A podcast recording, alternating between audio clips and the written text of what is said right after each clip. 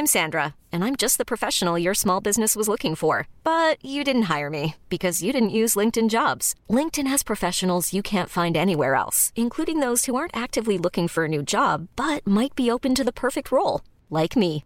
In a given month, over 70% of LinkedIn users don't visit other leading job sites. So if you're not looking on LinkedIn, you'll miss out on great candidates like Sandra. Start hiring professionals like a professional. Post your free job on linkedin.com/achieve today. Eu sou Mário Persona e essas são as respostas que eu dei aos que me perguntaram sobre a Bíblia. Você escreveu perguntando o que a Bíblia diz dos dinossauros. Bem, o manual do meu celular não diz como ele funciona, mas apenas ensina o que eu posso fazer com ele. Os processos eletrônicos, o modo como ele se comunica com as torres de telefonia ou até o número de componentes e composição química do celular são coisas que não estão no manual, porque elas não trariam qualquer proveito para um usuário comum como eu. A Bíblia é o manual de Deus para o homem. Tudo o que nós precisamos saber está ali. E o seu tema principal é Deus e Jesus, nosso Senhor. Nela nós temos tudo o que diz respeito à vida, à vida e à piedade.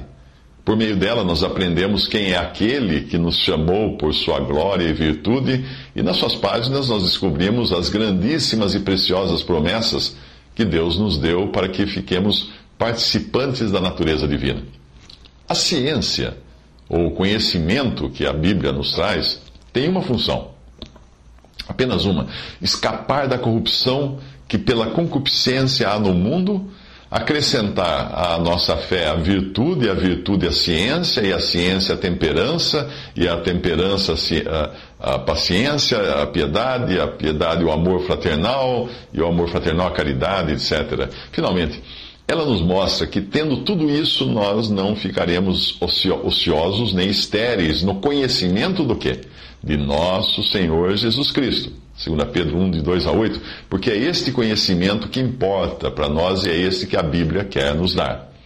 Bom, já deu para você perceber que nós não vamos encontrar tudo nas páginas da Bíblia. E inclua aí os dinossauros, não tem informação sobre os dinossauros nela, e inclua aí também como funciona o meu celular. Não vou encontrar na Bíblia uh, como é o funcionamento do meu celular. Mas vamos aos fatos. As várias camadas geológicas revelam que este mundo foi sim habitado por criaturas estranhas e também por imensas florestas que se transformaram no petróleo e no carvão mineral, que hoje são queimados e devolvem à atmosfera o dióxido de carbono que foi coletado e armazenado ao longo de incontáveis eras. Nós não sabemos quantas e quando foi isso. Embora Deus pudesse ter criado o petróleo, o carvão e os fósseis dos animais do jeito como nós, nós os encontramos hoje, não faria muito sentido Deus fazer algo que viesse a nos confundir, uh, criando fósseis falsos, né? Mas agora vamos aos fatos que nós encontramos na palavra de Deus. Primeiro, existiu um princípio. Quando tudo o que existe foi criado por Deus, que sempre existiu. Obviamente, Deus não teve começo. Mas existia um princípio na criação. O tempo depende de matéria e a matéria depende de tempo. O tempo depende de matéria e de movimento para existir. Portanto, o tempo existe desde o princípio da criação e deve terminar na nova criação, quando, a eterni, quando tudo voltará para a eternidade. Gênesis 1:1. Atente para esse versículo. No princípio criou Deus os céus e a terra. Esse é o princípio de todas as coisas. João 1 de 1 a 3. No princípio era o Verbo, e o Verbo estava com Deus, e o Verbo era Deus, ele estava no princípio com Deus. Todas as coisas foram feitas por ele, e sem ele nada do que foi feito se fez. Esse Deus de Gênesis 1:1 é Elohim, no original um nome plural. No Novo Testamento nós aprendemos que todas as coisas foram criadas pela vontade do Pai, por intermédio de Jesus, o Verbo. Esse é o Verbo de Deus e é também o Filho eterno de Deus. E nessa criação foi o Espírito Santo o princípio ativo dessa criação. Portanto, o Elohim de Gênesis 1:1, no princípio criou Elohim os céus e a terra. Esse Elohim é o Deus triuno que nós conhecemos, Pai, Filho e Espírito Santo. Gênesis, Gênesis 1:1. No princípio criou Deus, ou criou Elohim, os céus e a terra.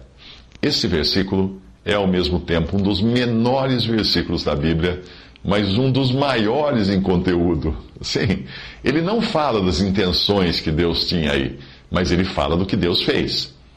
Ele não fala da criação dos anjos, mas pelo livro de Jó nós sabemos que os anjos já existiam quando a Terra, na sua atual configuração, foi formada, depois de Gênesis 1:1. Os anjos já existiam.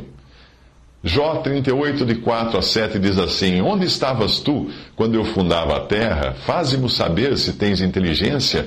Quem lhe pôs as medidas, e se tu o sabes? Ou quem estendeu sobre ela o cordel? Sobre que estão fundadas as suas bases? Ou quem assentou a sua pedra de esquina?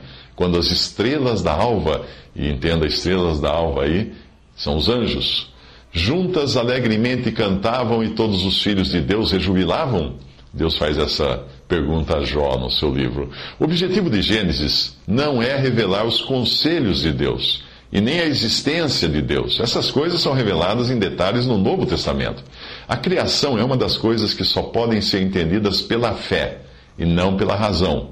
Hebreus 11:3 diz que pela fé entendemos que os mundos que pela palavra ou pelo verbo, eh, o verbo de Deus, foram criados de maneira que aquilo que se vê não foi feito do que é aparente. Ou seja, o que existe veio à existência independente de algo que existisse antes. Não existia nada antes, foi criado de algo que não era existente. Outro detalhe importante de Gênesis são as palavras originais usadas para o verbo criar, que estão hoje nas nossas traduções como verbo criar. Em alguns lugares diz que Deus criou, como é em Gênesis 1, 1 versículo 1. No princípio, Deus criou os céus e a terra. Em outros lugares, diz que Deus fez, que é o caso de Gênesis 1,16. A palavra é diferente no original. Em outros lugares, Deus apenas ordena que certas coisas apareçam, como no caso em que ele fala haja luz, de Gênesis 1,3. Então, em alguns casos, ele criou, em alguns casos, ele fez, em alguns casos, ele ordenou que aparecesse. A Bíblia afirma que Deus é luz e não há nele treva nenhuma. 1 João 5. E que tem, ele tem, só ele tem a imortalidade e habita na luz inacessível. Portanto, o mais provável é que a luz já existisse, independente da criação, por, por ser a luz uma qualidade de Deus. Mas vamos ver o que, quando Gênesis diz criar, o que é criar? É no sentido de trazer à existência algo a partir do nada. Quando Deus diz fazer, isso significa preparar algo a partir do que já existe. Então, no princípio, Deus criou todas as coisas, do nada. Então, Deus preparou a terra para o homem e fez muitas coisas ali. O verbo criar, no mesmo sentido do versículo 1 de Gênesis capítulo 1, só torna a aparecer novamente no versículo 21, quando ele fala dos grandes animais marinhos. Nos versículos 20 e 21, o criar que nós temos na nossa tradução da Bíblia parece estar relacionado à vida autônoma que possui pensamento e movimento. Ao contrário das plantas, esse tipo de vida, nesses versículos, é chamada de alma vivente. As plantas não são chamadas de alma vivente. Essa distinção é importante porque mais tarde nós vemos que os animais terrestres não são criados, mas são feitos uma vez que a forma primordial de vida autônoma, ou seja, alma vivente, já havia sido criada nas águas. O verbo criar, do versículo 1 e do, do versículo 21 de Gênesis capítulo 1, irá aparecer pela terceira vez no original, no versículo 27, e aí relacionado ao homem. Portanto, nós temos três coisas distintas. Primeiro, a criação da matéria, a criação das almas viventes, dos seres vivos, que iriam habitar a terra na sua relação com o homem, e finalmente a criação do homem, o único que recebe o sopro divino em toda essa história. Por isso, o homem é espírito, é alma vivente e tem um corpo de matéria terrena. O homem tem uma posição distinta em tudo isso. Ele também foi criado para dominar sobre a criação, uma responsabilidade, um privilégio que nem mesmo os anjos receberam. Os anjos foram criados para servir Obviamente, com a queda embora o homem ainda tenha domínio sobre a criação, ele perdeu a capacidade de fazer isso de acordo com o plano e a vontade de Deus e passou a destruir a criação, ao invés de apenas exercer o domínio sobre ela. O homem perfeito, que é o segundo homem, que terá todo o domínio dentro das expectativas de Deus, é Jesus. Veja o Salmo 8 para você descobrir isso daí. Em outros casos, nós vemos Deus apenas colocando as coisas em ordem, como separando a terra firme, a água, luz e trevas, etc. Por exemplo, o Sol e a Lua e as estrelas já existiam, quando em Gênesis 1,16 Deus os fez, que é a palavra usada no original aí. Deus os fez para governar o dia e a noite, ou seja, Deus os colocou para governar o dia e a noite, mas eles já existiam. Mesmo assim, não diz explicitamente Sol e Lua como corpos celestes, porque não é o assunto que importa ali. O assunto da passagem é mostrar que as coisas na terra seriam governadas a partir do céu. Essa era a ideia.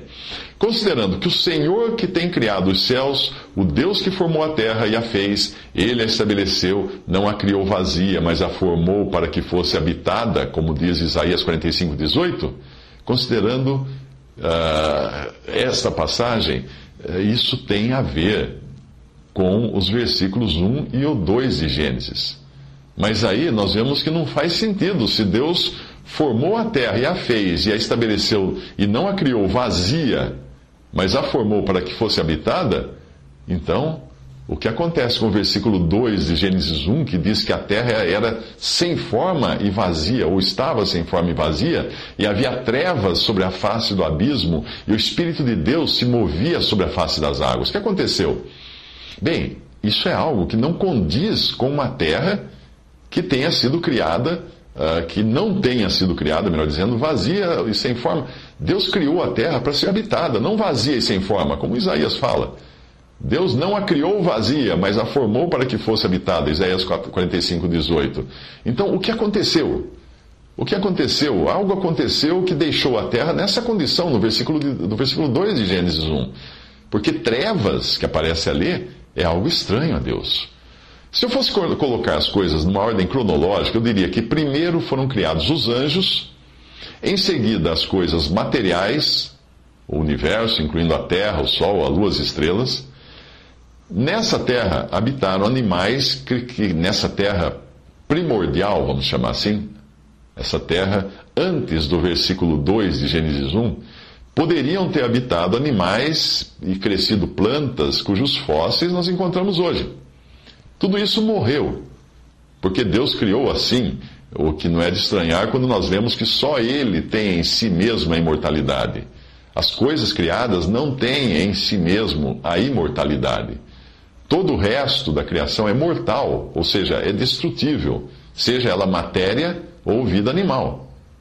Então, o que pode ter ocorrido foi um cataclismo universal, talvez a rebelião dos anjos. Eu digo talvez porque nós temos pequenos indícios na, na palavra de Deus dessas coisas, e nós não podemos transformar isso numa doutrina, não podemos criar uma religião em cima disso. Mas eu creio que sim, que pode ter ocorrido um cataclismo universal, a rebelião dos anjos, que tenha deixado toda a criação num estado de caos e destruição.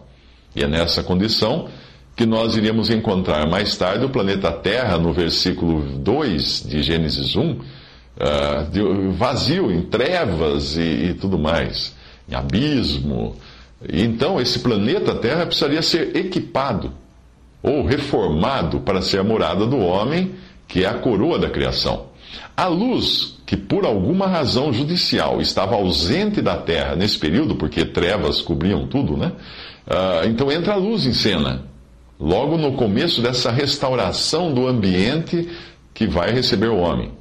A luz deve ter banhado a terra antes, sim, já que os fósseis que nós encontramos tinham olhos. E as plantas, cujos fósseis nós encontramos também na forma de ou petrificadas ou então de petróleo e, e, e carvão, carvão mineral, essas plantas deviam fazer fotossíntese. Devia ter, existir luz num, num planeta que nós nem imaginamos como, como seria. Eu creio que nisso tudo se encaixam muito bem os dinossauros, que é o assunto uh, do, do seu, da sua pergunta, mas O assunto de Gênesis não são, não são os dinossauros, porém a criação do homem responsável. O homem é o foco da criação ali em Gênesis. Por isso que não vai falar de dinossauros, e nem mesmo na primeira, na, no, primeiro, uh, no primeiro cenário, que seria de Gênesis 1. Aqui é o homem e não os animais. O personagem principal é o homem. Todo o resto é cenário e figuração. Entenda assim: existe um palco, existe um cenário, existem figurantes. Quem é o artista principal? O homem. Como acontece nos filmes, o resto só existe para dar sustentação à história, ao enredo e aos personagens. Mas isto só é compreendido por aqueles que conhecem a, verdade e são capazes de valorizar ainda mais a Cristo.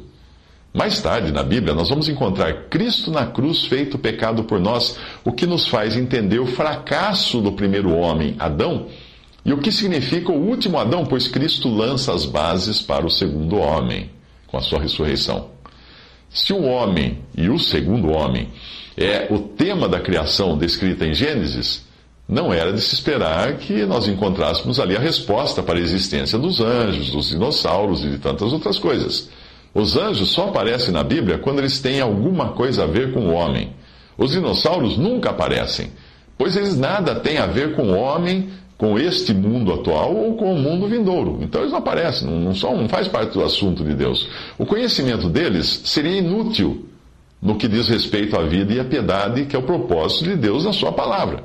Você pode estudar os dinossauros a vida inteira, talvez você aprenda muita coisa sobre eles. Porém, isso de nada vai trazer proveito para a sua vida espiritual.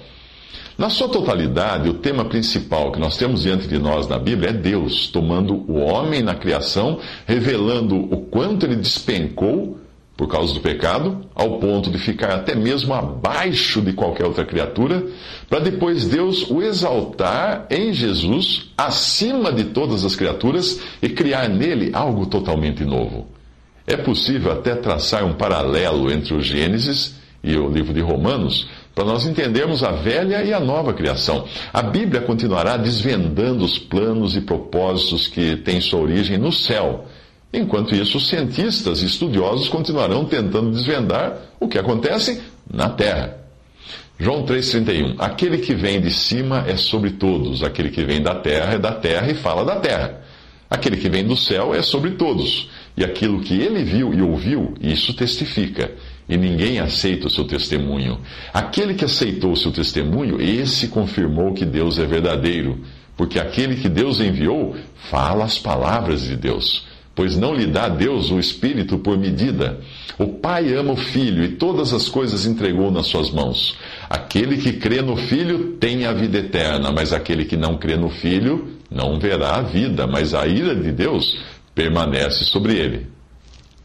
Quando nós aceitamos o testemunho de Deus, ou seja, de que ele não deixou de nos revelar coisa alguma que não fosse importante para nós, quando nós aceitamos esse testemunho, nós descansamos mesmo quando nós não encontramos os detalhes que gostaríamos de ver em Gênesis sobre os dinossauros ou sobre como funciona o meu celular. Aquele que aceitou o seu testemunho, o testemunho de Deus, esse confirmou que Deus é verdadeiro. Se nós desconfiarmos de Deus, achando que Ele escondeu de nós alguma informação importante, aí nós estaremos adotando a mesma posição de Eva que caiu na conversa de Satanás de que Deus estaria privando a ela e a seu marido de se tornarem como Deus, conhecedores do bem e do mal. E você já viu, você já sabe onde deu essa desconfiança de Eva.